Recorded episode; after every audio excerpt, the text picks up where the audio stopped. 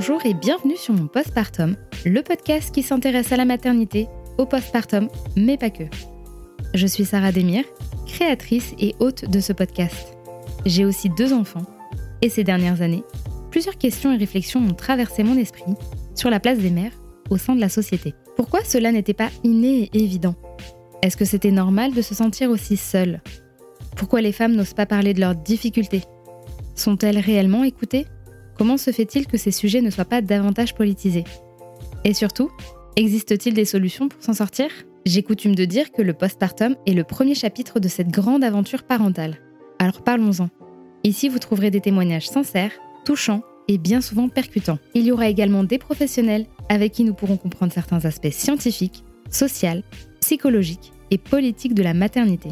Pour cette nouvelle saison, j'aimerais aussi vous parler de mon propre vécu et de tout ce que j'ai appris depuis que je suis devenue mère. Enfin, j'espère qu'à travers cet espace, vous pourrez trouver du soutien, du réconfort et déculpabiliser. Pour soutenir mon postpartum, n'hésitez pas à mettre 5 étoiles sur vos applications d'écoute, à partager vos épisodes favoris et pourquoi pas à me laisser un commentaire.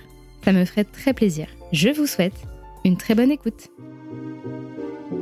Camille est une bonne vivante, toujours en action. Elle et son compagnon multiplient les idées et les projets.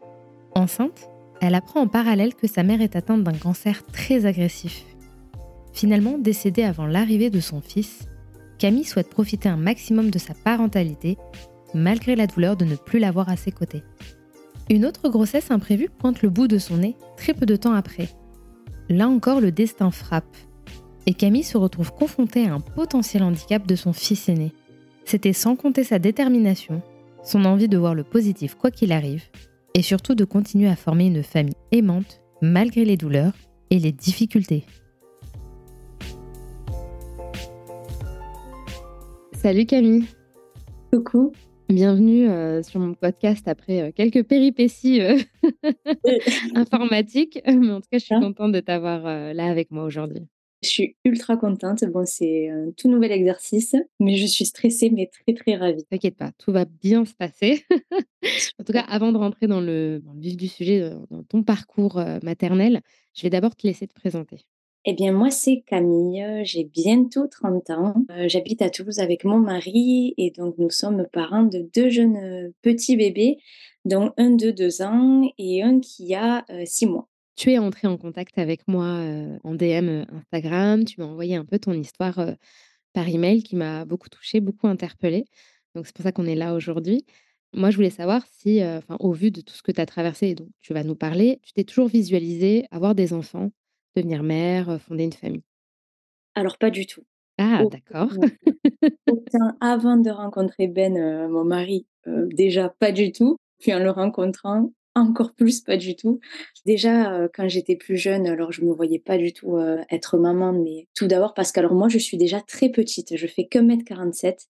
Et alors, ça me semblait, mais inconcevable de porter un enfant. Je me disais, mais non, mais alors déjà que ça me semble traumatisant chez les autres, mais moi, physiologiquement, ergonomiquement, c'est impossible. tu disais techniquement, là, il y a un truc, euh, c'est pas possible.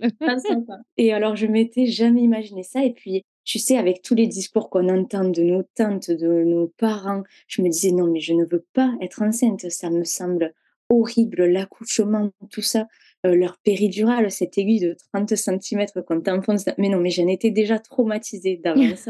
Donc je m'étais dit non, mais c'est inconcevable. Donc je ne veux pas. Et je m'étais même mis à l'idée que si vraiment un jour l'envie de devenir maman euh, allait arriver, ben, j'adopterais. Pour moi, c'était juste inconcevable de porter un bébé, mais pourquoi pas un jour, au pire, adopter? Mais sinon, non, euh, ça faisait pas du tout partie de mes projets.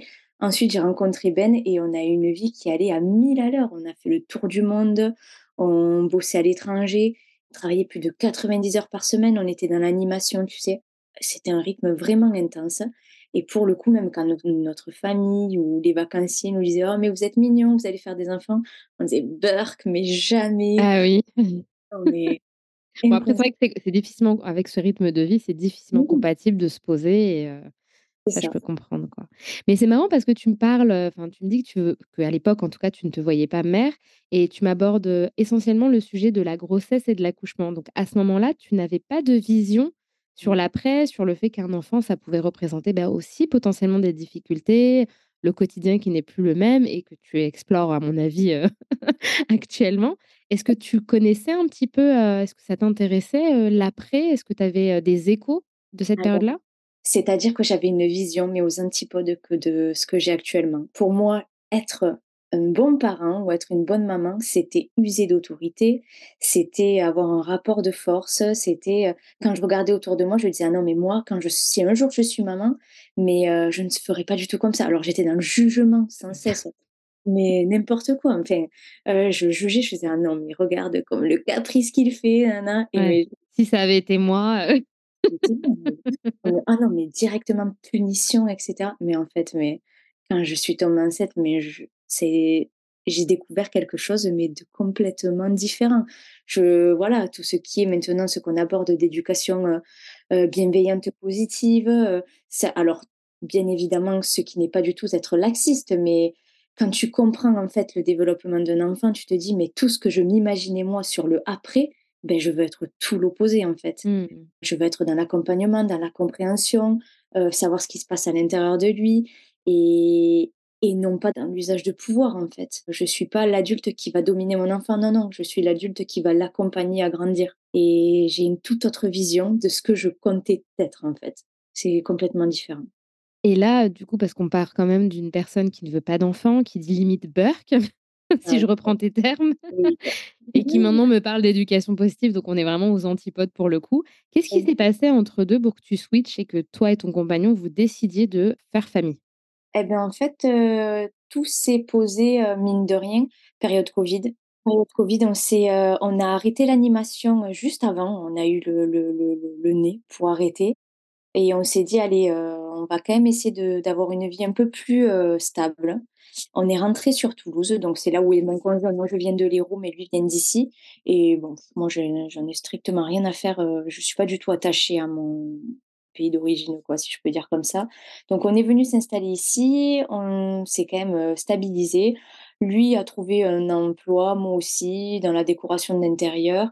On s'est stabilisés et puis mine de rien, on s'est dit: «Ah ouais, ben, en fait, quand on n'a pas une vie qui va à 1000 à l'heure, heu, il nous manque quelque chose» et ma sœur est venue passer quelques jours en vacances avec ma nièce, ma petite nièce et on s'est dit: «Ah, c'est chouette, en fait, ça occupe et c'est autre chose, c'est une autre vision» et donc à ce moment-là, moi, j'ai complètement arrêté ma pilule. On Ah oui, d'accord, donc comme ça. on s'est dit, heu, enfin quelque on en a discuté, hein Oui, oui. «Est-ce que c'est ça qui nous manque?» et on a dit: «Mais oui, mais en fait, heu, ça faisait quoi déjà, heu, 5 ans qu'on était ensemble?» on s'est dit: «Beh, en fait, on est prêts, c'est juste qu'on n'avait pas le temps, mais là, maintenant qu'on a le temps, beh, on est complètement prêts». Donc j'ai arrêté ma pilule, heu, allez, la quinzaine de jours qui a suivi et puis on s'est lancé dans le truc. Et tu es tombée enceinte, heu, dans les mois qui ont suivi, du coup? Alors je suis tombée enceinte 6 mois après. Donc on était Ouais. toujours en période de pandémie, heu, alors Alors, plus ou moins heu déconfinés, mais bon. En fait, c'est là que tout s'est un peu enclenché tout au même moment. Heu, c'est-à-dire que, heu, on a décidé d'avoir un enfant. À ce moment-là, moi, en parallèle, j'ai ma maman qui son cancer a rechuté et en fait, heu, allez, début d'année, ben, fin début d'année, début de rentrée scolaire, on va dire, donc, heu, entre septembre et décembre, ma maman, elle, heu, son état a commencé un petit peu à s'aggraver et moi, heu, je me suis dit: «Ah ouais, ça commence à sentir mauvais». J'ai demandé une rupture conventionnelle à mon travail. Parce Mmh. qu'en fait, je culpabilisais énormément de ne pas être proche d'elle. Mon beau-père, gérait tout à ce moment-là, ses rendez-vous médicaux, son état émotionnel, psychologique et Mmh. médical à la maison et je me suis dit: «Bon, je peux pas le laisser comme ça» et puis moi-même, je ne pouvais pas rester comme ça. Mine de rien, en parallèle, on avait décidé d'avoir un enfant depuis l'été et ça arrivait pas. J'étais aussi stressée sur ça et puis je suis rentrée dans le cercle vicieux de, heu: «Oh mon Dieu, mais je tombe pas enceinte, c'est pas normal». J'ai je faisais là les tests d'ovulation, heu, patin couffin, la meuf, heu, obsédée et en fait, du moment où j'ai pris ma rupture conventionnelle, que je suis descendue, ben, on a complètement arrêté de penser à ce bébé parce qu'on s'est dit: «Bon, mais c'est peut-être pas d'actualité» et arrivé le mois de décembre, le docteur qui appelle ma mère en en panique: «Il faut que vous rentriez en hospitalisation d'urgence». Donc bon, avec mon beau-père, on prépare sa valise et Mmh heu, on l'accompagne et puis moi, là, je rentre sur Toulouse quelques jours. Je dis: «Bon, beh, elle est elle hospitalisée», donc j'ai dit: «Ah ben, je vais rentrer un petit peu avec toi et cetera» et là, je fais le test de grossesse et je suis enceinte. Donc en fait, j'étais déjà enceinte de 6 semaines. Ah oui, d'accord et tu avais pas eu de symptômes ni de rien. Sauf que quand j'étais avec ma mère, je faisais pas mes tests, heu, de panique, heu, Oui, bah, oui, j'avais Forcément. parfois mal au ventre, mais je me disais: «Mais tu es tellement stressée de maman que que c'est pas enfin» et en fait, ça ça m'avait même pas, heu, traversé l'esprit. Je me je me revois, heu, même Ben qui venait me voir quand même chez ma maman pour voir si enfin, il venait me voir quoi ou voir ma mère. Et moi, je me rappelle, je disais: «Oh là là, j'ai mal au ventre» et il m'étirait la jambe, mais je revois, je me rapp j on se prenait en photo, je disais: «Mais c'est pas normal» et en fait, mais autant lui que moi, mais on était, très loin de s'imaginer que j'étais enceinte à à ce moment-là. Et en même temps, c'est normal parce que vu ce que tu traverses, enfin voilà, avoir un proche, qui a une maladie assez conséquente avec des conséquences, voilà, difficiles, tu peux pas être là avec, à te projeter sur une potentielle grossesse, quoi. C'est normal. Oui et donc je re-rentre chez à Toulouse le le 4 décembre au soir et le 5, heu, je fais le test le matin et je vois que je suis enceinte à 08:00. Oh là là, je vois le test dans les WC, je sors des WC, je le jette sur Ben, mais paniquée, je tremblais. Je lui dis: «Non, mais je suis enceinte, quoi» et vite, on est partis, on n'a même pas bu, heu, notre café, quoi et on est partis. Je suis de suite allée faire une prise de sang pour, heu, faire valider, mais tout ça, Mmh. mais en tremblant, en pleurant et en fait, en revenant de la prise de sang, donc j'avais toujours pas les résultats, j'avais juste ce test qui était ultra positif en 2 secondes et ma mère qui m'appelle. Ma mère qui m'appelle en pleurs et je dis: «Mais qu'est-ce qu'il y a maman, heu?» et en fait, elle me dit que les médecins viennent de sortir de sa chambre et qu'ils venaient de lui annoncer que là, la maladie avait pris le terrain et que c'était foutu, que là, heu, Ah oui, à ce point-là? ah mais 2 heures après et donc moi là, mais je alors je suis au téléphone avec elle, je dis: «Mais non maman, mais ne t'inquiète pas, heu, ils vont trouver quelque chose» et puis mais je raccroche, mais je m'effondre, mais mes jambes ne me tenaient pas plus du tout. Je suis tombée par terre, Ben qui me rattrape et qui me dit: «Mais non, mais t'inquiète pas, ça va aller» je dis: «Mais mais qu'est-ce qu'on fait, quoi?» Oui, C'est puis toi toi, à ce moment-là, tu tu te sens plus ou moins impuissante déjà et Ah puis ouais. enfin, j'imagine que tu as pas osé lui dire ou ça t'a même pas traversé l'esprit de Là, sur le moment même, à cet appel-là, non, heu, je j'ai pris son info. Moi, je venais de digérer la mienne parce que je pense que toutes les mamans, on est presque une majoritairement une maj une majorité où quand tu découvres ce test, mais même si tu le voulais, c'est, hem, une panique. D'un coup, tu t'imagines que tu as quelque chose heu, tu es en mode: «Mais c'est j'ai failli tomber dans les pommes» et puis là, 2 heures après, ma mère qui me dit ça et là, c'était mais oh, je me suis pris un tsunami dans le visage, quoi. Et puis on a discuté avec Ben et ma mère là qui on s heu, je pense qu'on s'est re-rappelé après parce que je l'ai quand même bâclé cet appel-là et je lui ai dit: «Allez maman, t'inquiète pas, ça va aller, nin». Là, je suis restée un petit peu au téléphone avec elle, heu, essayer essayer de la rassurer. Je raccroche avec Ben et je lui dis: «Tu penses qu'on lui dit? Tu penses qu'on lui dit? Peut-être que ça va être sa motivation, en fait». Un peu de lumière dans dans tout ça, oui, oui. qu'on appelle la Ben la mère de Ben. Non mais heu, enfin ouais, on mélange tout et et puis bref et là, je rappelle ma mère et on a en l'espace de 2 secondes, on a fait, en fait, un petit jeu où je lui disais: «Maman, mais attends, je t'appelle en visio, heu» et en fait, heu, je lui disais: «Alors tu dois me dire les la couleur des feutres là que je vais te montrer».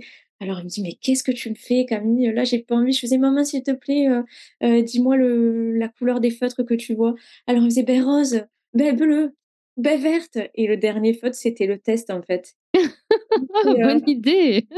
elle m'a dit: «Ce il est sorti» mais je sais pas pourquoi elle m'a insultée. J'ai dit: «Mais pourquoi tu m'insultes?» Elle fait: «Mais tu as un bébé» et là, mais elle s'est mise à pleurer, bon bref, moi aussi, horrible et voilà, c'était horrible parce qu'elle me disait mais enfin, elle s'est mise à pleurer. Elle me disait: «Mais je le connaîtrais pas, en fait» et moi, à ce moment-là, je disais: «Mais n'importe quoi, arrête de dire n'importe quoi maman, c'est les médecins, ils t'ont pas dit le temps et et si ça se trouve, on va trouver un traitement, enfin, heu, t'inquiète maman, bien sûr» en plus, quand elle me le disait, mais je me disais mais j'étais à 1000 petits de m'imaginer que c'était vrai ce qu'elle pouvait me dire, en fait. Heu, moi, j'ai toujours eu ma maman, donc c'était inconcevable qu'elle ne soit pas là le jour où je vais avoir mon bébé. Donc heu, donc non, heu, j pour le coup, je lui disais: «Mais non», mais je le croyais, en plus. Pour moi, c'était inconcevable qu'elle ne soit pas là. Oui, pour toi, il y avait forcément un miracle qui allait faire que, Mais oui. la grand-mère, la mère et l'enfant seraient réunis, Et jusqu'au dernier moment, jusqu'au dernier jusqu'au la dernière quinzaine de jours de ma maman, quand le médecin me disait: «Bon là, ils lui ont essayé des rayons» et je disais: «Mais oui» et je m'accrochais à ça et puis, heu et puis toute la famille, que ce soit mon frère, ma sœur ou mon beau-père, mais on était mais il y avait une infirmière qui venait à la maison s'occuper d'elle les derniers temps et elle un jour, elle est ressortie en pleurs et heu, parce qu'elle commençait à la connaître, hein, maman et elle lui disait: «Mais non, mais là, c'est la fin». Faites-la rentrer en hôpital, ne la gardez pas à la maison. Votre maman, elle va s'étouffer, elle va s'étouffer à la maison, rentrez-la. Parce qu'elle avait une tumeur à la gorge à la fin. Elle disait: «Amenez-la à l'hôpital, ne restez pas à la maison, sinon vous allez souffrir de voir, heu, de voir comment elle va partir». Moi, mais là, mais j'étais en colère, je disais: «Mais elle se prend pour qui celle-ci? C'est qu'une infirmière avec ses pauvres diplômes, elle est pas docteur. Mais d'où elle dit que maman, elle va partir? Mais d'où?» mais j'étais en colère, moi, quand on me disait Mmh. que ma mère pouvait s'éteindre, mais je disais: «Mais ils sont malades, mais mais elle est folle de parler comme ça», enfin Mmh. et jusqu'à la fin, je on a été dans le déni, jusqu'à la fin. Oui, parce que de ce que j'ai compris et de ce que tu me dis dans l'email, tes projections, positives, en tout cas dans un scénario, qui se déroule dans le meilleur des cas, ne s'est pas déroulé pour toi. Est-ce que tu peux nous expliquer, de combien tu étais enceinte? Enfin voilà, qu'est-ce qui s'est passé par la suite? Et par la suite, du coup, avec Ben, ça mine de rien, avec le covid et cetera, on a fait de ma mère une priorité et on a mis complètement no notre, notre vie professionnelle en stand-by. Heu, moi, j'ai fait ma rupture conventionnelle, Ben aussi a quitté son emploi. On avait d'autres projets professionnels, mais on pouvait faire de ma mère une priorité à ce moment-là. Donc on est descendu dans l'Hérault, dans une maison de vacances familiale et heu, j'ai poursuivi ma grossesse, moi, heu, tranquillement et je on prenait soin de ma mère. Ma grossesse était pas du tout ma priorité, c'est-à-dire que, là, mon mon discours, c'était: «Je suis pas malade, elle, elle est» et puis je me suis pas du tout consacrée à ce bébé, en fait. Mmh. Donc heu, je me suis occupée de ma maman et arrivée enceinte de 5 mois et demi, là, heu, c'était que de l'hospitalisation. Donc heu, ma mère est rentrée en hospitalisation et on on se doutait que là, ça on arrivait vers la fin, quoi. Mine de rien, je me suis battue, pour qu'on puisse dormir avec elle. Les médecins voulaient pas, il y avait le covid et cetera. J'ai Mmh. dit: «En fait, je vous laisse pas le choix, quoi. Là, Oui, en c'est» plus, c'est vrai que la période covid a a séparé énormément de gens où on pouvait pas se voir mutuellement, où des gens arrivaient en fin de vie et on le savait pas, ou alors quelques heures plus tard. C'est vrai que Exact. c'était horrible. Et donc moi, on me disait: «Non, mais on autorise une personne quand la personne est en fin de vie». J'ai fait: «Non, non, mais» je fais: «Là, je vous ne vous laisse pas le choix. De toute façon, je sortirai pas de la chambre. Vous pouvez me virer, je suis enceinte, faites ce que vous voulez, je ne sortirai pas de la chambre». Et de là, j'ai fait un planning, donc on se relayait. Un coup, c'était mon frère, un coup, c'était mon beau-père, un coup, c'était ma sœur, un coup, c'était moi. Il y a même eu, heu, ma belle-sœur, ma tati. J'essayais de faire en sorte que chacun passe un peu de temps avec elle, que nous, on puisse, mine de rien, heu, continuer d'avoir notre vie à côté. Enfin, tu vois, c'était assez compliqué et en fait, le lun dans la nuit du lundi, c'était moi qui dormais avec ma maman, donc c'était le lundi, heu, 2 mai, le lundi 3 mai et je dormais avec elle cette nuit-là et puis ça pue. Moi, j'étais enceinte de 6 mois, là. J'étais enceinte de 6 mois et heu et là, j'envoie un message à ma famille, je leur fais: «Écoutez, venez, Ah oui, tu venez à l'hôpital». sentais tu sentais qu'il y avait, heu, ouais. et heu, a alors pourtant les infirmières me disaient: «Mais non, t'inquiète pas». Je disais: «Non, moi je le sens pas». Et j'envoie, un message à toute ma famille. Là, je dis à mon frère: «Ne va pas travailler». Ma sœur pareil: «N'allez pas bosser et venez à l'hôpital». Mmh. Donc ils viennent tous à Montpellier ce jour-là et et même à un moment donné, mon frère qui me dit: «Mais non, mais Camille, mais tu as fumé, heu, maman elle va très bien, elle est en train elle est en bas en train de fumer une cigarette avec Roger». Je fais: «Écoute, heu, moi de ce que je te dis» moi j'étais allée chercher à manger à ce moment-là, je fais: «Non, non Jérôme, tu es pas venu pour rien, heu, je le sens pas» et heu et effectivement maman elle est partie ce jour-là à Ah 18:00 quoi. oui? Ah C'est oui, fou. oui. Et Donc parce que tu l'as senti, heu, tu as l'impression que le fait peut-être d'être enceinte a développé une intuition ou le fait de rester tout simplement avec elle, tout le temps, quoi? Non, j'étais restée avec elle d'autres soirs, d'autres nuits, mais là, je sentais que c'est elle est elle a elle a énormément dormi et puis elle elle me répondait et puis c'était plus trop elle, en fait. Tu sentais qu'elle partait déjà progressivement, en ouais, fait, elle ouais. avait un regard dans le vide, et puis non, franchement, je sais pas. Je sais pas si c'est de l'instinct, je sais pas si c'est un ressenti, mais et puis pourtant, les infirmières et encore une fois, je m'accrochais à ça, tu vois? Et j'avais peur d'avoir fait venir mon frère, ma sœur, qu'ils soient pas allés bosser pour rien et je me disais: «Oh là là», mais et puis tu vois comme quoi, heu Tu as bien fait d'écouter ta petite voix, ouais. interne, quoi. Et du coup, pour quelqu'un qui, comme tu disais précédemment, était dans une forme de déni, ce qui est normal, c'est une forme de protection, surtout quand on a un enfant et qu'on a envie quand même que que tout se passe bien et dans le meilleur des mondes. Comment tu l'as vécu? Parce qu'au-delà même du décès et du deuil qui s'ensuit, c'est un schéma quelque part qui se brise et une projection que tu t'étais faite. Comment toi tu l'as vécu? Est-ce que tu es encore resté un peu dans le déni? Comment ça s'est passé le, bah, le deuil et la suite, tout en conciliant la grossesse? Comme tu dis, je pense qu'il y a cette phase de déni complet. Il y a des fois où je me demande si je m'en si j'en suis vraiment sortie, en fait et puis, en fait, la la réalité te te rappelle qu'elle est plus là. C'est des milliards de questionnements où tu as envie d'appeler ta mère et de dire, «Est-ce que c'est normal ça? Est-ce que est-ce que moi je faisais comme ça? Je et puis c'est bête et puis c'est des questions toutes bêtes en fait que je ne sais pas ou et puis c'est aussi des situations qui sont très compliquées et par exemple, où on va être avec la famille de mon mari: «Oh ben toi mon cœur tu faisais pareil». Elle va lui dire: «Oh ma puce toi tu as marché à cet âge-là» ou «Toi tu as Mmh. toi aussi tu aimais pas ça» et puis là, c'est, heu, tu as l'impression qu'on te tord le le poignard. Heu, c'est des questionnements, c'est des interrogations, c'est un relais qui est pas là. Parce que mine de rien, j'ai mon frère et ma sœur qui sont parents de de ils ont eu 2 enfants chacun et puis ma mère, elle était mais complètement gaga. C'était, la prunelle de ses yeux, ces petits enfants Mmh et donc elle et était là, c'était une présence supplémentaire, heu, oui, elle faisait partie du village, quoi, ouais.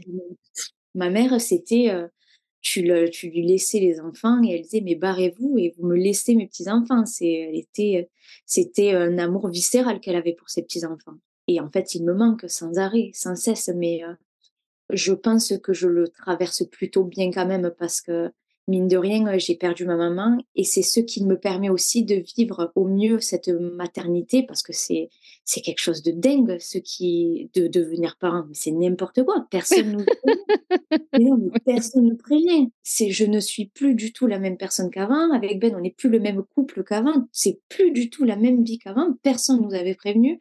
Et en fait, eh ben, je m'accroche dans les moments les plus difficiles parce que forcément, quand ça pleure et quand ça, quand ça va pas dans le sens ou quand c'est quelque chose que tu ne sais pas, quand tu vas, quand tu fonces vers l'inconnu, eh ben, je m'accroche à me dire, mais on est en vie. En fait, euh, ils sont là, ils sont devant moi, ils sont en vie.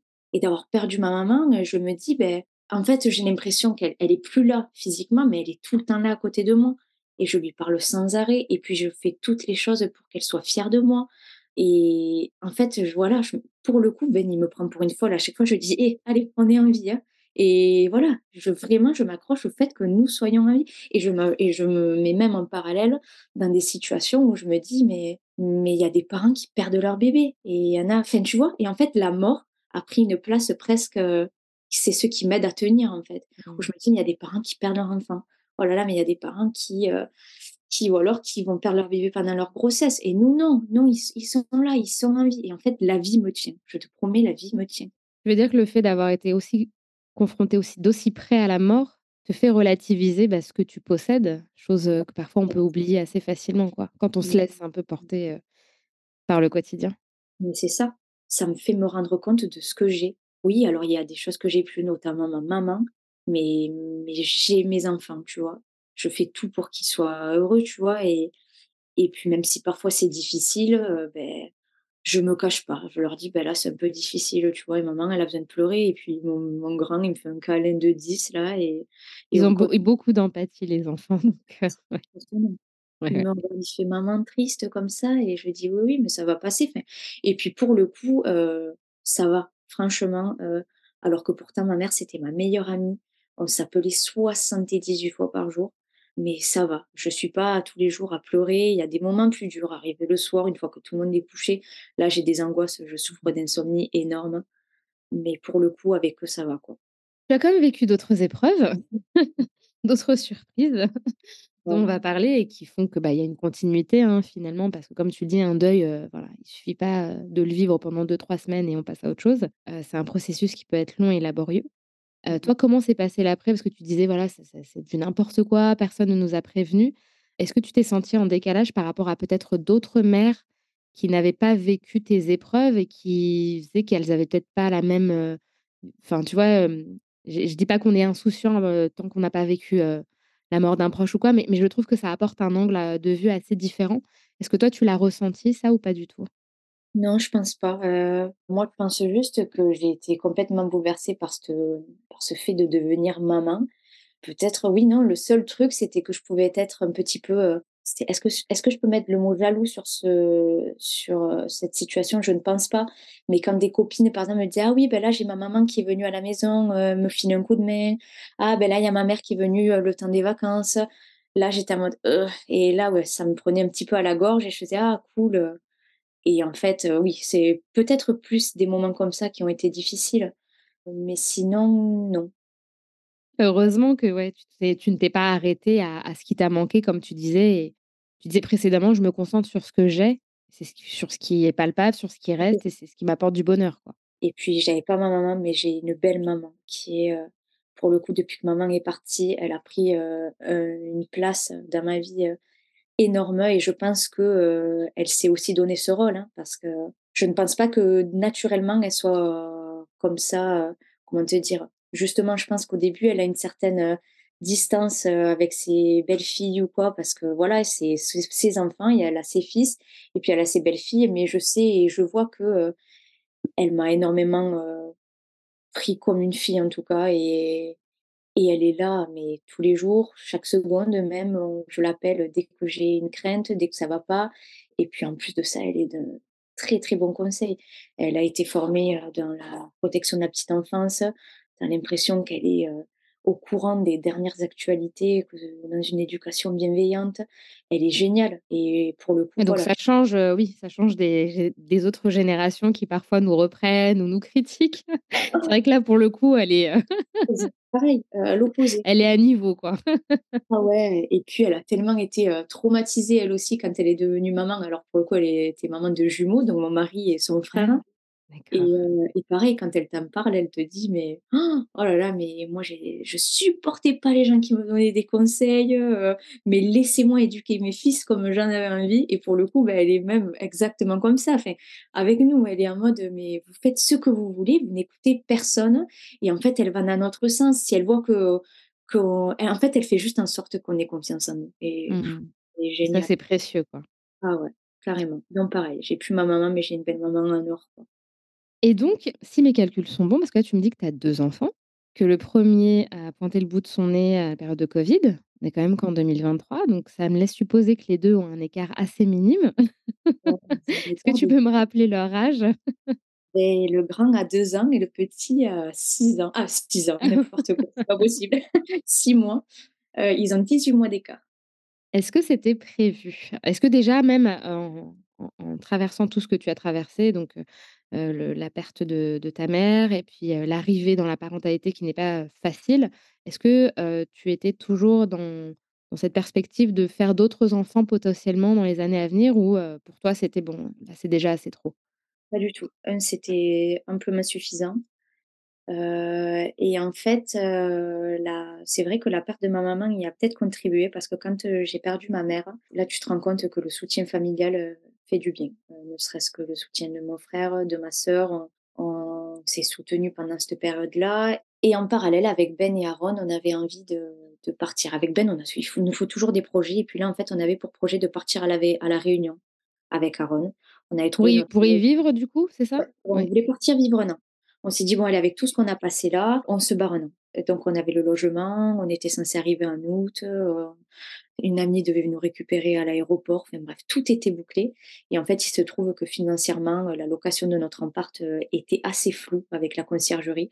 Et on s'est dit: «OK, bon nous, si on était que Ben et moi, on serait partis, mais avec un bébé, on est un peu flippés de partir Mmh. à la que ce soit pas très clair, que ce soit un peu instable». Donc on s'est dit: «Non, non, on part pas» et on s'est dit: «Bon, il nous faut un autre projet là, il nous faut une autre un autre projet, heu, qu'est-ce qu'on se» voilà, on réfléchissait et on s'est dit: «Bon écoute», Aaron ne dormait pas du tout. Il avait, avait 8 mois cette cette période-là. Il ne dormait pas du tout, il se réveillait une quinzaine de fois la nuit. On était mais des morts vivants et on s'était dit: «Bon beh écoute, mine de rien, on s'est quand même rendu compte qu'avoir un frère ou une sœur, ça aide dans des moments compliqués» et on s'est dit: «S'il nous arrivait quelque chose, on veut pas qu'il soit tout seul». Mmh. Donc c'est là qu'est arrivé le sujet de: «OK, on part pas à la Réunion, mais est-ce qu'on n'offrirait pas un petit frère ou une petite sœur à Aaron?» et en fait, heu et en plus on s'est dit: «En plus là on galère, donc est-ce qu'on lui offrirait d'ici 4 ans quand, heu, Aaron dormirait, heu?» et on s'est dit: «Non, non, tu sais quoi? Bah allez, feu, on se lance de suite». Oui, foutu pour foutu, autant ne pas dormir, Mais complètement.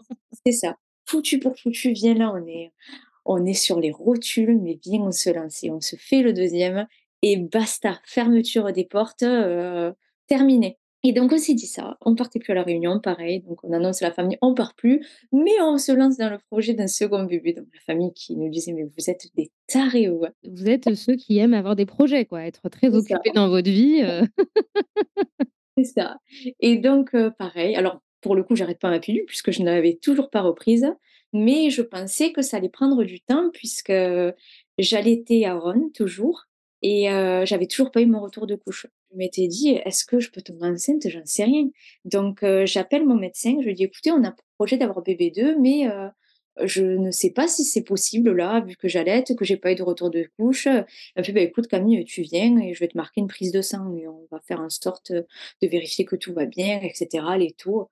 Je fais: «Bon OK». Entre temps, quand même, on a la visite pour Aaron dès 9 mois et là, en fait, heu, lors de la visite, on voit que notre médecin titille un peu elle nous fait: «Bon écoutez, je veux pas vous alarmer, je veux pas vous inquiéter, mais quand même, Aaron ne répond pas à certains, heu, critères». Il ne pointe pas du doigt, il ne s'assoit pas tout seul, il ne se retourne pas tout seul. Et elle dit: «Ça m'inquiète, ça commence à m'inquiéter un petit peu».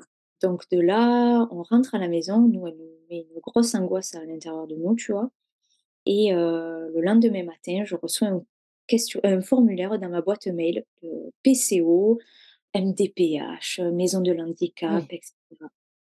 et là, je Mmh dis: «Qu'est-ce que c'est ça?» et en fait, notre médecin, heu, pensant bien faire en plus et pour que les choses aillent très vite, avait pris les devants de nous d'inscrire Aaron à un parcours PCO. Donc c'est en fait, heu et tout ça pour après être au CAMS. Donc c'est en gros, une structure toulousaine qui détecte les handicaps précocement. Sauf que on ouvre ce truc-là, ce c'était un onglet à ouvrir et là on lit handicap, enfance et cetera. On panique complètement. Je reprends rendez-vous avec mon médecin et et je lui dis: «Mais vous êtes folle, quoi, vous pouvez pas, heu, m'envoyer ça ou inscrire mon enfant sans m'en parler». Enfin, heu et elle me disait: «Mais non Camille, c'est passé des procédures méga longues et c'était vraiment pour faciliter le truc, mais ça ne vous engage à rien». Je lui dis: «Mais non, mais ça ne nous engage à rien du tout, enfin, laissez grandir Aaron comme il se doit» et en fait, là, on a été dans un déni et on s'est senti mais complètement, on s'est dit: «Mais attendez, elle nous parle d'handicap». On était en pleurs, on appelait la maman de Ben, on disait: «Mais Aaron, il est handicapé, mais qu'est-ce qui se passe?» et Bah, surtout tout qu'elle passe elle passe de: «Je suis un peu inquiète» à, heu, c'est vrai que ça ça, fait il y a aucune transition, quoi. Exactement et donc heu, on refuse, j'appelle rien du tout et par contre, en parallèle, on est allé voir une neurologue fonctionnelle. Donc, heu, qui travaille sur l'origine du traumatisme de l'enfant. Donc elle me demande d'emblée, heu, la conception presque d'Aaron et je lui explique la grossesse, la naissance et cetera et elle me dit: «Mais non, mais cet enfant, il a souffert dans votre ventre, quoi. Ce que vous avez vécu, il a vécu fois 1000 et laissez-lui du temps. Votre enfant n'est pas handicapé, mais laissez-lui le temps de grandir. Vous ne l'inscrivez nulle part, ça va lui mettre une étiquette d'handicapé et laissez-le grandir. Vous me l'amenez une fois par mois, on va travailler sur ça et sur parce qu'il a eu un souci de vascularisation à la naissance, mais rien de Mmh grave. Elle dit: «On va travailler sur ça et et ça va aller, quoi». Donc nous, on s'est complètement accrochés à ça, en fait. On s'est dit, heu: «Beh non, mais qu'ils vont laisser grandir notre enfant, il a souffert dans mon bidou et heu et tranquille, on lui fait confiance». À 9 mois, donc du coup, on est allé voir ce neurologue et puis en fait, heu, la fois d'après, moi, j'avais mon rendez-vous pour qu'elle me regarde l'étau pour voir si on voulait ce bébé ou pas. Donc je fais cette prise de sang et en fait, j'étais déjà enceinte. Donc en fait, toi, à chaque fois que tu as une grossesse, il y a une annonce, en parallèle qui, heu Catastrophique. comment tu le vis cette fois-ci, heu? ah pff, là, je découvre, heu, je découvre que je suis enceinte. En plus, je suis toute seule. Je suis le matin, je reçois, enfin ouais, je suis vers, vers 13:00, je reçois mon truc. Ben était au boulot, je vois que je suis enceinte et je fais: «Oh là là, mais c'est pas possible. Je suis enceinte». Je je lui dis pas directement, heu, je l'appelle même pas, j'encaisse le truc et puis je lui dis quand il rentre, heu, du taf. Ben, en fait, on a appris la nouvelle, pareil, c'est comme je dit tout à l'heure, c'est la vie. Donc heu, voilà, c'est de la vie, ça doit se passer comme ça, c'est comme ça. Notre médecin, nous, on lui dit: «Mais si vous êtes sûr que ça peut être un handicap, heu, si c'est un handicap, moi, j'en veux pas de ce deuxième bébé». Parce qu'en fait, on se projette dans des trucs. J'ai je regardais des trucs à ce moment-là sur internet, bébés IMC et cetera, qui ont subi des chocs cérébraux et quand je lui en parlais, beh, elle me disait pas: «Mais non Camille, c'est pas ça». Elle me disait: «Beh, projette-toi dans ça et et vois si, dans le pire, vous voulez de ce second, quoi». Ah oui, donc même le deuxième avait un risque d'un potentiel handicap qui serait similaire à celui de de de l'aîné? Alors là, non, là, nous, on se projetait pas sur le second, on se projetait sur Aaron. Moi, je me projetais si Aaron avait ce truc Ah oui, autant pour moi, d'accord, OK. et elle nous disait: «Beh oui, projetez-vous dans ça et vois si tu veux de ce deuxième». Nous, là, on savait pas du tout encore qu'il y avait un risque pour le deuxième. hein. Et donc on rentre à la maison. Je me rappelle le chemin entre le docteur et la maison, heu, on rentrait à pied, à une poussette, Aaron dans la poussette. Ar Ben et moi, on faisait que chialer. On on disait: «Mais c'est pas possible» et en fait, on a pesé le pour et le contre et on s'est dit: «Mais non, mais quoi qu'il en soit, encore une fois, c'est la vie» et moi, je pouvais pas donner, heu là, j'étais dans l'incapacité totale d'avorter. Je je pouvais pas. La vie était trop chère, heu, pour moi et est trop chère pour moi même aujourd'hui pour, avorter. Je peux pas Et je comprends tout à fait les mamans. Je ne suis pas contre, loin de là, mais moi, dans mon Mmh. parcours à moi, c'est pas possible. À ce moment-là, heu, ce jour-ci, ouais, pour toi, c'est en tout cas, à cette période-là, c'était impossible d'envisager un arrêt, tout. d'arrêter une grossesse, quoi. Ouais. Donc heu, donc on a gardé ce second. On a gardé ce second, on a continué de faire suivre Aaron et et puis Aaron, comme je te disais, a suivi ce neurologue, neurologue qui après est est devenu un petit peu trop extrémiste sur certains sujets, où elle me disait là j'étais enceinte de Léo, elle me dit: «Mais tu es complètement folle de te faire vacciner enceinte contre contre la covid, contre la contre mince la la grippe». Elle me dit: «Mais tu vois pas que tu te fais injecter des puceurs et cetera, on te met des Ah oui. Traceurs». Et là j'ai fait: «Hop là!» je suis sortie de là et j'ai dit: «Ah ben allez terminé, on va arrêter les bêtises» et on inscrit beh, heu, Aaron au PCO. On est suivi par le CAMS et le PCO pour pour Aaron, quoi. Ils sont ultra bienveillants, ils ne posent aucune étiquette et puis voilà, quoi, on Est-ce qu'il y a un diagnostic pour lui, des ou alors c'est encore trop tôt pour envisager? Heu, le diagnostic qui est, c'est que pour le moment, il y a de la génétique qui est en cours. C'est très long, les résultats, on les a toujours pas. Là, on a regardé tout ce qui était rusque risque musculaire, il n'y a rien. Risque sur la métabolique, il n'y a rien et on attend la génétique. Maintenant, là, tu vois, on avait le rendez-vous le 5 juillet et elle me dit: «Beh, ce qu'on peut dire d'Aaron, c'est juste qu'il a une hypotonie de l'axe, donc il ne marche toujours pas. Il a 2 ans, il ne marche pas et il a un retard de développement global». Voilà, c'est le terme qu'on met, heu, sur Aaron, mais il n'y a pas de diagnostic, c'est dur. Oui et puis parfois comme, heu, te disait le 1er médecin, c'est c'est fac c'est long en fait parce que, une chose peut nous ramener sur autre chose, qui nous ramène sur autre chose et puis en vrai, c'est assez, heu, récent tout ça, tous tous ces dispositifs, heu, je je pense qu'à l'époque où il y avait pas autant de on on diagnostiquait sur le tard, voire il y avait des erreurs médicales, des errances médicales donc heu, ouais, je je comprends qu'à 2 ans pour l'instant, ça reste, heu, il y a la notion et potentiel d'handicap ou en tout cas de retard, mais pas, heu, d'étiquette, heu, posée et c'est pas plus mal. Et Je c'est me pas dis plus que mal et et puis même eux, tu vois, ils sont ultra bienveillants parce que même nous, quand on leur parle: «Mais vous pensez que ça peut être quoi? De l'autisme? De est-ce qu'il y a eu quelque chose de cérébral?» ils me font: «Non, non, mais là, vous ne mettez aucun mot sur, sur Mmh. Aaron. Vous le décrivez autant que vous voulez, mais il suffit que, vous pensiez imaginons qu'on se mette en tête que c'est un petit peu d'autisme et beh, elle me dit: «Mais au lieu d'aller tout droit, vous allez dévier sur un chemin sans Mmh. le vouloir».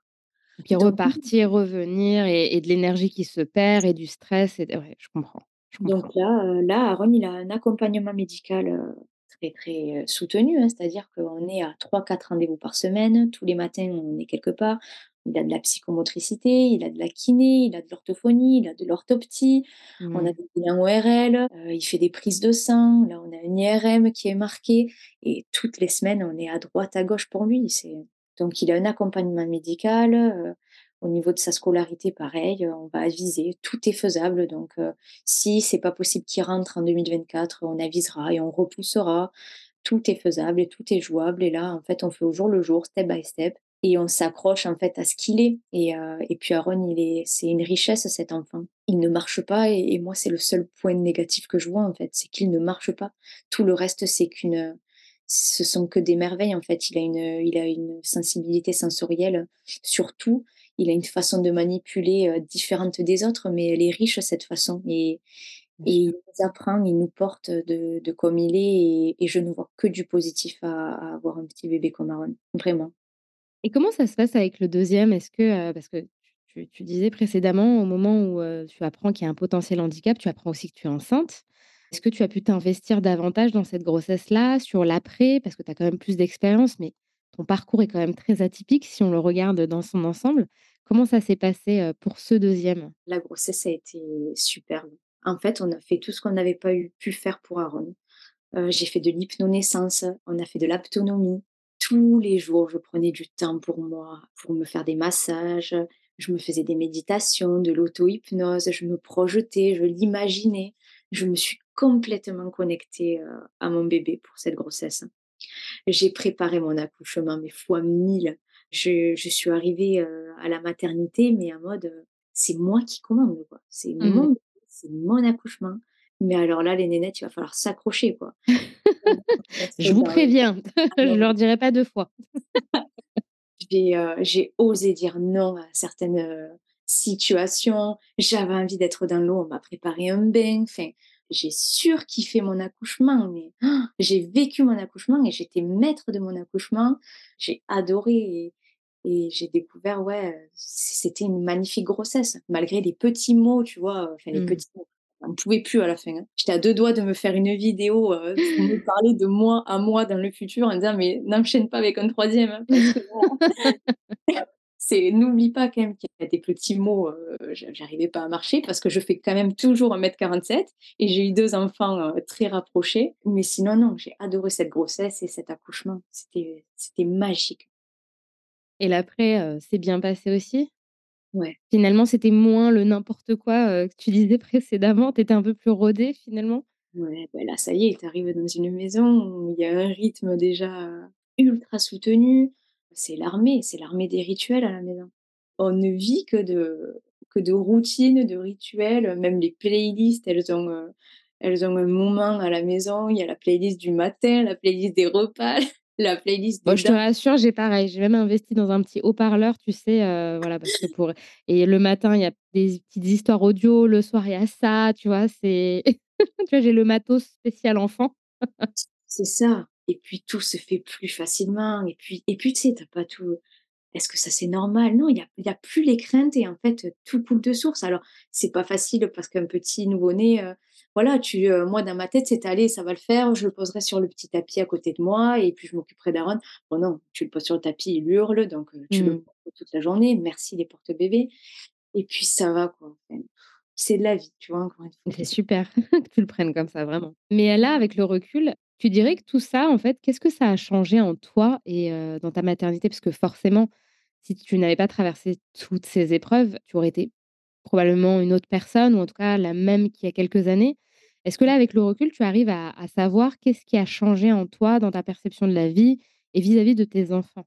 Beh, je pense tout d'abord que ça m'a poussée à me renseigner par moi-même, à suivre un modèle d'éducation puisque, j'arrive pas à avoir les infos de toute façon, puisque j'ai pas de lien avec mon papa donc heu donc il est vrai que, ouais, ça m'a poussée à à me renseigner sur l'éducation et à comprendre aussi, qu'est-ce qu'était un enfant, qu'est-ce qu'était un bébé. J'ai une vision complètement différente donc ça, voilà, ça, ça nous a poussé à ça. Tu arrêtes pas de répéter depuis le début, «On avance pas à pas», tu vois? Mmh mh. Et et c'est vrai que je trouve que ça change vachement la vie de penser à enfin, tu vois, à moi, souvent, on m'a dit: «Avant de penser à la fin, il faut commencer par le début» et Ouais. rien que ça, heu, je trouve que dans les moments où on stresse, on se fait des projections, il y a de l'anxiété qui prend le pas, c'est toujours bien de se rappeler de: «Bah, attends, demain est un autre jour. Déjà, si j'arrive à accomplir ça, si j'arrive à aller là, c'est déjà beaucoup, quoi» Ouais, c'est et c'est un peu ce qui ressort de ce que je t'entends dire depuis tout à l'heure, tu vois? Mmh, en fait, tu sais quoi? Notre, notre mot-clé à la maison, c'est qu'on relativise mais sans cesse et on voit le pire ailleurs, mais sans, comment te dire? Sans dénoncer les autres, hein, mais on se dit: «Eh, OK, là, Aaron, il est comme ça, mais mais c'est une richesse. OK, heu, là, on galère, mais ça, c'est cool, c'est de la vie». Heu, là, tu vois, par exemple, actuellement, à la maison, on on a vécu un enfer. Il y a les chats qui nous ont emmené des puces, Ah oui, mais oh mais un enfer, mais vivre, heu, à la maison, heu, avec des puces, il a fallu qu'on parte, qu'on fasse venir une entreprise, mais tu vois, bah, à chaque fois, on était en mode: «Allez, mais c'est pas grave, on est partis de la maison et beh, ça nous fait des vacances chez mamie et en plus, c'est cool parce qu'il faut qu'on fasse 35 machines à laver, mais c'est l'été, donc ça sèche vite», tu vois? Mmh. Donc tu as Et pris le pas de voir le positif dans chaque situation, en fait? N'importe laquelle.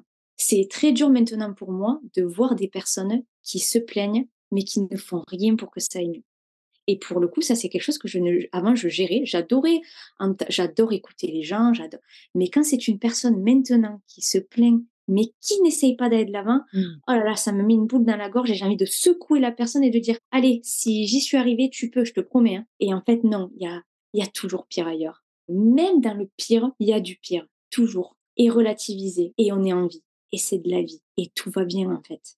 Vraiment, c'est vraiment notre mot, quoi, c'est on relativise sans cesse. Est-ce que tu aurais, hem, quelque chose, à nous partager ou si tu avais un conseil à donner justement, heu, tout à l'heure tu disais voilà: «J'aurais aimé me filmer et parler à la future moi». Si je sais pas, tu avais une, une mère, des parents qui voilà, voulaient, heu, avoir, heu, des conseils, des recommandations, qui seraient dans des situations un peu similaires, pas exactement les mêmes, mais qui auraient des épreuves assez lourdes et que ça les ça leur ferait peur de concilier tout ça avec une potentielle parentalité, qu'est-ce que tu leur dirais? Bah, tout d'abord quand même de de parler. Ou d'écrire. Par exemple, moi, tu vois, je me suis créé une page Instagram et je raconte ma vie. Mais je raconte ma vie et ça me fait un bien fou parce qu'en fait, mon mot d'ordre de cette page, c'est de raconter un petit peu mes galères, mais dans l'humour. Et en fait, déjà, ça, ça me permet de lâcher. Mais tu vois, même là, quand on est débordé, je dis à Ben, non, non, là, je vais me prendre une heure, il faut que j'aille écrire un texte. Et rien que d'écrire, ça me fait du bien. De voir, du, de voir des professionnels de la santé. euh, par exemple, je suis suivie par une euh, conseillère en lactation qui est psychologue, mais elle est géniale, elle s'appelle Régine. Et moi, je dis à tout le monde, il faut avoir une Régine dans sa vie. Et en fait, j'y vais et elle a un franc-parler. Tu sais, elle te met euh, vraiment au pied du mur et elle te dit, oui, mais là, ta mère est morte, donc il faut que tu fasses ça. Donc, comment tu fais? Et je suis comme ça et boum, ok. Alors, je chiale mon coup, ok, qu'est-ce que je fais? Et elle me trouve des solutions. Pas Mmh. faire ça, pas voir ces aides-là, nanana. Et, mais par exemple, moi, elle me fait du bien. Tu vois ce que je veux dire? Elle est, elle est franche, elle est droite et elle est Même adorable. le fait qu'elle te pousse dans tes retranchements, quoi. Mais j'en ai besoin, il me le faut. J'ai un mari formidable. Donc, être bien accompagné, faire ses enfants avec une personne où tu sais euh, qu'elle va Avec qui tu vas faire équipe, quoi. Ah ouais, vraiment, quand faire un enfant, pour le coup, s'il vous plaît, les filles, mais si un jour vous faites un enfant, mais faites-le avec, vous êtes sûr que c'est l'homme de votre vie et, et quelqu'un qui sera présent, parce que être une maman solo, mais je ne peux même pas, je les admire, mais, mais je me mets à genoux devant elles, quoi.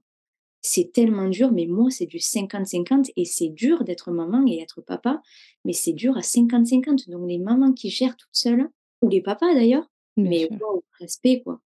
Parce que non, alors être sûr de son compagnon, ne pas faire des enfants euh, pour se dire euh, oh là là, ça va plus dans notre couple. Non, non, là, faut avoir un couple solide et aller de l'avant, quoi. Mais ouais, non, avoir un- une communication dans le couple, ben alors, fois mille. Moi, avant, je pensais que c'était euh, que c'était euh, la sexualité qui faisait tenir un couple. Mais alors, maintenant qu'on a des enfants, je sais que c'est une communication. hein. C'est Mmh. une très bonne communication qui fait tenir un couple. Et avec Ben, il est merveilleux. Et pour le coup, j'ai Régine qui est fabuleuse et j'ai Ben qui, parce que j'en ai vu des psys, mais il est meilleur que les 90% que j'ai rencontrés. Mmh hein. Il est dans Et l'écoute active, quoi. Oui. active, il est de super bons conseils. Et non, il est génial. Donc ça, oui, avoir un échappatoire. hein. Moi, pour le coup, c'est l'écriture. hein. Euh, avoir des personnes à qui parler, ne pas avoir peur d'en parler, faire des groupes de parentalité. J'en ai fait mais mille, dont euh, les groupes de parole chez Régine, et on est toujours des, des copines. Je me suis fait des copines grâce à ça. On Mmh. s'écrit euh, quasiment tout le temps, même si la vie a fait que on a pris des chemins différents. Certaines ont repris le travail, etc. On continue de, de s'écrire. On a les enfants qui ont exactement le même âge. Donc, faire des groupes de parole, ça aide. On n'est pas tout seul. Pour tout, en fait, que ce soit pour trouver des activités pour les petits ou pour euh, des groupes de mamans, de parole, ça aide. Mais En fait, faut faut faut essayer de se trouver des ressources pour éviter de se sentir seul et isolé, en fait, dans toutes ces dans tout ce- chemin qu'est la parentalité, peu importe qu'on vive des épreuves ou non, finalement. ben, l'isolement, il sera là, euh, que tu le veuilles ou pas. euh, quand tu deviens maman, je pense qu'il n'y a pas de remède à cet isolement, sauf, sauf les mamans qui reprennent le travail parce qu'elles n'ont pas le choix et parce que la France ne nous permet pas non plus euh, financièrement et psychologiquement, on n'est Mmh. pas assez suivi pour euh, rester avec nos enfants, euh, les garder en tout cas des années. Nous, on a fait ce choix-là, que je les garde, mais, mais financièrement, c'est une galère. C'est une galère. Mais on a fait ce choix-là, tu vois ce que je veux dire? Euh, On sait qu'on se fera des grandes vacances plus tard, on sait que on va pas s'acheter les derniers habits euh, pour le moment, tu vois, mais en même temps, on est heureux à la maison de, nos petits trucs, quoi. C'est le plus important. Et du coup, pour conclure cette, discussion très riche, souvent je demande à mes invités si elles ont des projets. Et vu que toi, tu arrêtes pas de me dire qu'avec Ben, bah, vous avez toujours plein de projets, est-ce que vous avez quelque chose, voilà, un peu en retrait qui va, se mettre en place dans les mois ou peut-être même les années à venir et que tu souhaiterais nous partager ici? Ben écoute, on a un projet. euh, pour le moment, on est en gros manque de temps quand même pour le finaliser. Et puis tout va dépendre aussi de, de l'avenir d'Aaron et quelle piste on va prendre. Mais pour le moment, c'est vrai que voilà, moi je suis issue, euh, avec Ben aussi, on est issu de l'animation, donc tout ce Mmh qui est au contact, spectacle, le relationnel, euh, etc. Tout ça, ça nous manque énormément. Ben, en ce moment, il bosse dans des collèges, il est assistant d'éducation. Euh, moi, je me suis formée euh, à la pédagogie Montessori que j'adore. J'ai fait Mmh diverses. Euh, pour le coup, tout ce qui est éducatif, pédagogique, animation, tout ça nous porte et c'est ce qui nous fait vibrer autant à Ben, autant qu'à moi. On a pour un projet là sur Toulouse d'école qui alternatif, qui ferait aussi des, des ateliers sur la parentalité, qui ferait en sorte de regrouper des parents, des mamans solo, d'éviter. On a ce projet-là, on est en train de monter ce business plan. Il manque aussi le temps et voir l'accompagnement qu'il va falloir qu'on ait avec Aaron. Écoute, si jamais ce projet ne voit pas le jour, on a un gros classeur où on a plein de projets et il ira dedans. Il sortira peut-être un jour ou l'autre. Mais euh, pour aujourd'hui, là, je vois, on est, on est en juillet, c'est notre projet. Peut-être que si tu me rappelles en août, on en aura un autre. au moins, vous avez un classeur pour pas vous éparpiller. Vous pouvez revenir, relire, remettre au goût du jour.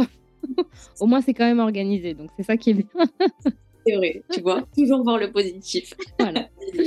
Bon, bah écoute Camille, merci infiniment pour cette euh, discussion qui j'espère euh, en aidera plus d'un et plus d'une parce que le deuil quand on devient parent, très difficile qu'on perde un proche, son enfant ou autre. On est parfois assez mal compris, difficilement accompagné et comme tu dis, si on n'a pas un socle autour euh, pour nous porter, bah, ça, peut être, ça peut être fatal.